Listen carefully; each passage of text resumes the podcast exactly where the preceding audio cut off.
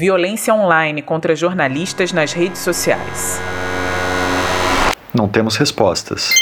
Temos muitas perguntas.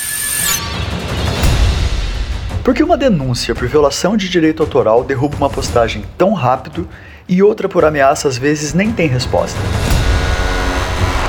O que está por trás do algoritmo que faz circular vídeos de ódio contra jornalistas?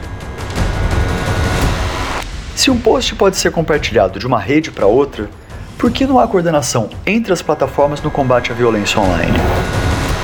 Por que tanta demora para derrubar um post ofensivo? Quantos funcionários as plataformas têm para analisar as denúncias? Quem decide o que fica e o que é apagado? Sob quais regras?